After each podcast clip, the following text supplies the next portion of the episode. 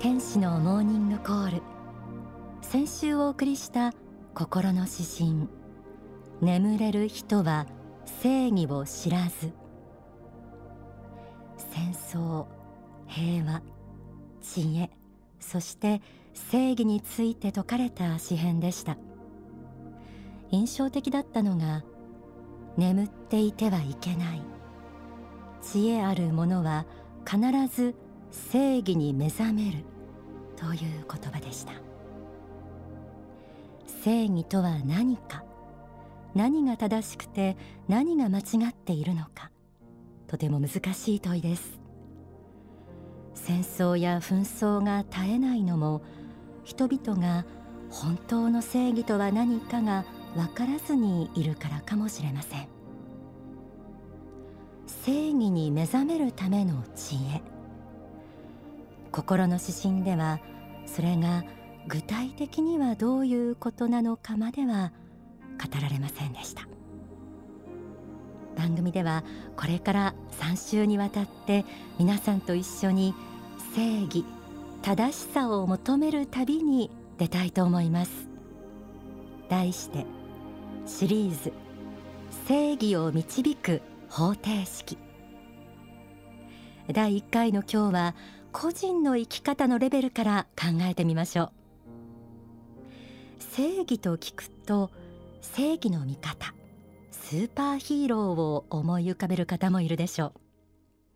物語の世界の中では子どもたちにも理解できるように善悪の設定が単純明快で分かりやすいものが多いですが現実の世界では正義や善悪の問題はそう簡単に答えが見つかるものではありません。ただ正義の味方と対峙する悪役たちを見てみると得てして人々の幸せを奪う。人々が悲しんだり苦しんだりするのを喜ぶといった傾向があるように思います。単純に考えて他の人の幸せを奪い不幸にするのは悪いことだというのは誰でも納得がいくことですよね。正義とは何か善悪の基準はどこにあるのかそれを見極めるには幸福というものが一つのキーワードになりそうです。じゃあ幸福ってそもそも何で決まるの？誰が決めるの？幸福の定義って何？次にはそんな疑問が浮かんでくると思います。幸福の法を紐解いてみましょう。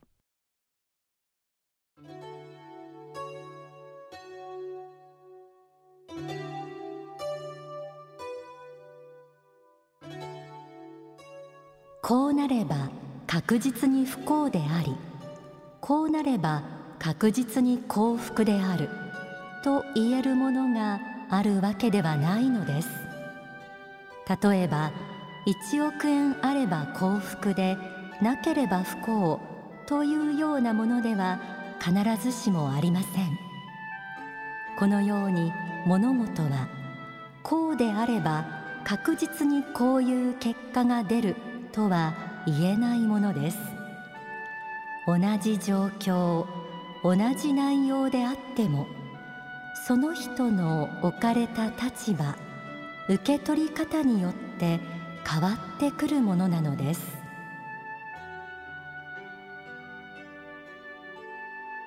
幸不幸は一人一人の心が感じるもの。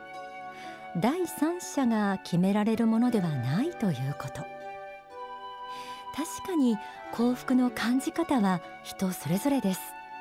だからこそ正義の問題を考えるのも難しいことなのかもしれません。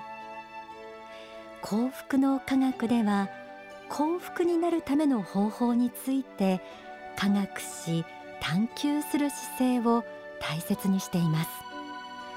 その時決して外せないポイントがあります。それはあの世の世界を含めた霊的視点です。本当の意味での幸福。それを考える際に仏教で説かれる教えが大きなヒントになります。復活の法入門という本を開いてみます。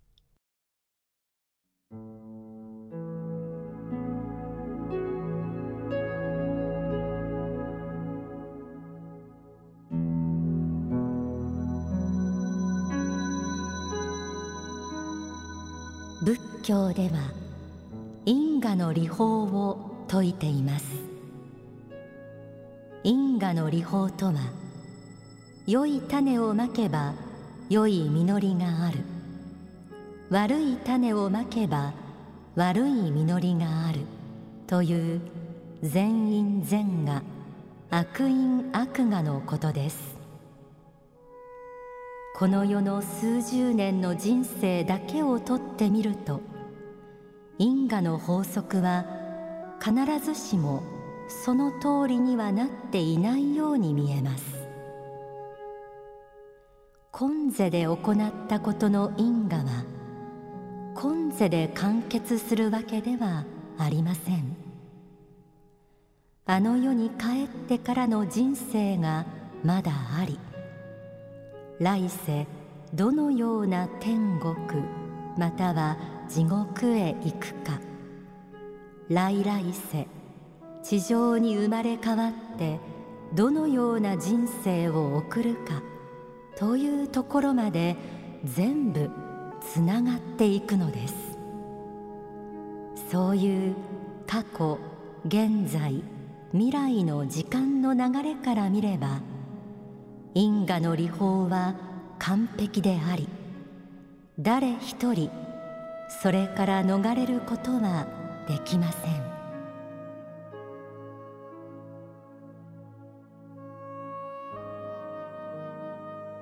すべての人に例外なく因果の理法原因結果の法則が働いているとありました。しかもそれはこの世だけではなく死後の世界そして次の天正をも含めて初めて完結すると。この地上では法律やルールを守っている限りは悪ではないと判定されることがあります。人にいくら迷惑をかけてもこの世的には罰されずに一見幸せに生きる人もいれば真面目に優しく生きているのに報われないように見える人もいます。けれどこの世を超えた世界においては天国と地獄という世界があり明確に善悪が判定されてしまうというのが霊的な真実です。簡単に言えば天国という世界は他の人々のために生きようとする人たちがいるところで地獄という世界は他の人々に害を与える人たちがいるところでありましょう。仏は人々に幸福を求めて生きていくことを願われています。しかしだからといって他の人にどれだけ迷惑をかけてもいい。というのは間違いであって死んでから後本人がその反省を地獄ですることになります。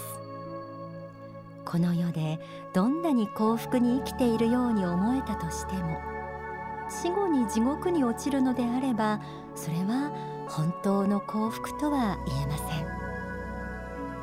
死んだら終わりという考えで好き勝手に生きていたらいけないということです。正義を導く方程式。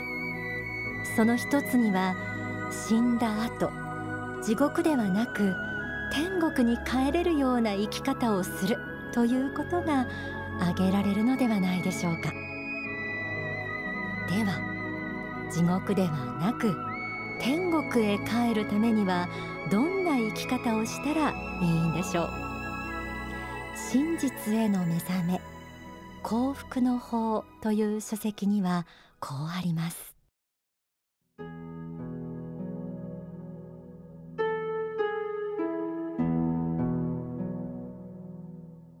天国へ向かう道は人から愛を奪うのではなくて人に愛を与える道です。自分自身の損得や利害に関わりなく同じ時代に生きている他の人々を愛するということです。愛するとはその人たちの素晴らしさを認めることです。他の人も人間として幸福になる権利を持っている。ということを認めることです。与える愛を実践している人はすでに幸福への第一歩に入っています。まず毎日が楽しいでしょう。それから人が喜ぶ姿を見て自分も嬉しいでしょう。人が喜ぶ姿。人が幸福になる姿を見て自分も幸福になれるようになったらすでに天国への第一歩に入っているのと同じです。そういう人が死後に天国へ行くのです。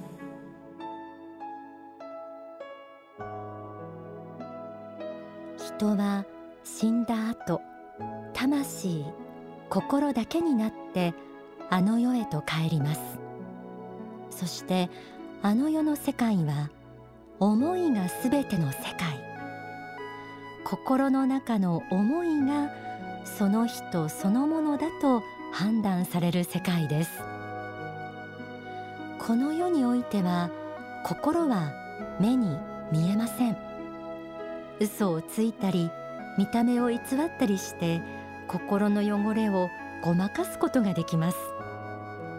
けれど霊界においてはそうしたごまかしは一切通用しない。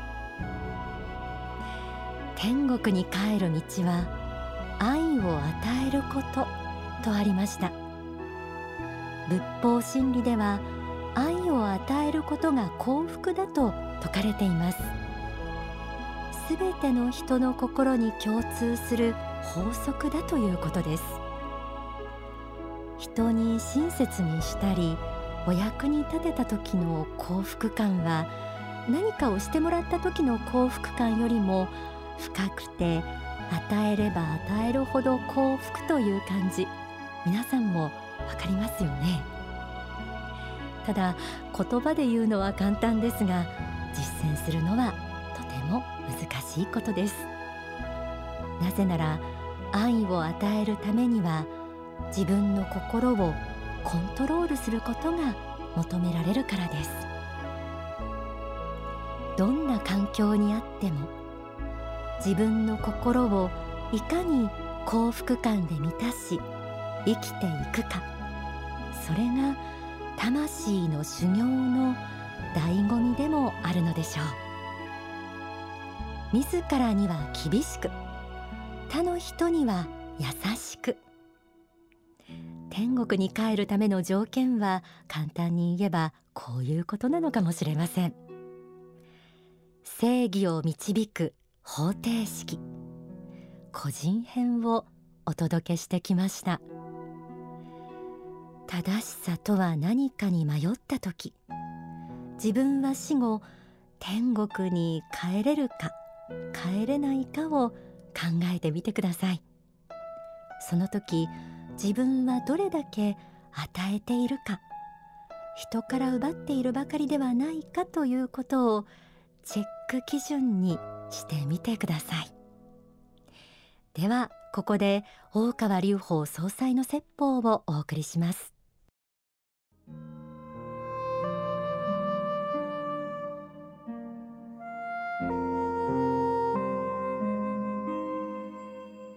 人生は原因結果の時間的法則と互いに支え合って生きているというこの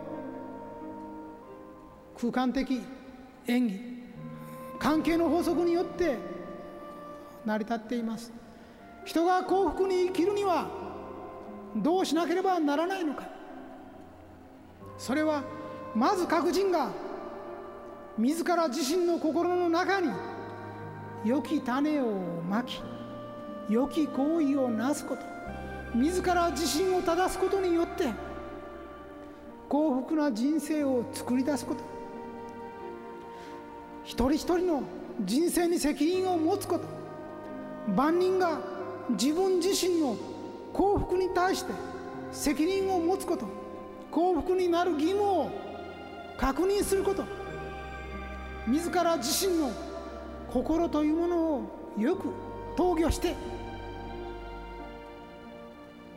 乗りこなすこと。そして幸福になりなさい。さらにはあなた一人の人生ではない。他の人々と互いに影響し合って生きているのだと。重々無尽の人生であるのだ。網の目のように。互いに結び合って人々はこの世に生きているのだ。網の結び目と結び目が別々のようでありながら互いにロープによって結ばれているようにそのようにお互いは生かし合って生きているのだ。この法則を知りなさい。これを知った時に自分一人のエゴイスティックな生き方をしてはなりません。自分を幸福にする道が同時に他の人々を幸福にする道に通じていなくてはなりません。この教えによってあなた自身が苦しみを取り除き幸福になれたならば他の人々にもその幸福を伝えなさい。他の人々をも幸福にしてあげなさい。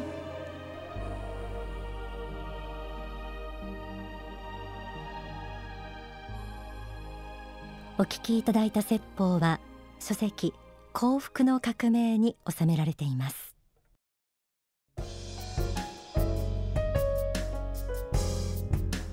天使のモーニングコール。この時間はちょっぴり息抜きオンダソファー、えー、終戦記念日が近づいています。皆さんの関心の高いであろうかの戦争第二次世界大戦に関する本をご紹介したいと思います。大川隆法総裁の次男でいらっしゃいます大川正樹さんが書かれた本があります。タイトルは大川隆法の大東亜戦争論上中下巻です。えー、大川総裁によるあの戦争をどう見るかの言及ですとか、えー、宗教的アプローチによって下ろされた当時の軍人たちの霊言ももとに幸福の科学的正しい歴史認識が分かりやすく紹介されているんです。えー、上巻ではですね当時の世界情勢それと日本の大義、えー、戦争で亡くなった方々の活躍などを俯瞰できる内容えー、戦後70年、まあ、正確には今年71年になりますが日本が自虐史観に苛まれているという意見も多いですよね。そんな中新たな歴史観を学ぶことができます、えー、中間では敗戦の原因の分析。その教訓から得られる知恵。東南アジア各国の日本への感謝の声も紹介されています。下巻。こちらではアメリカによる原爆投下ですとか東京裁判の正義を問うなどしています、えー、ここでも神の正義とは何かを論じていて正義の方と合わせてお読みいただくことで学びを深めることができるかなと思います。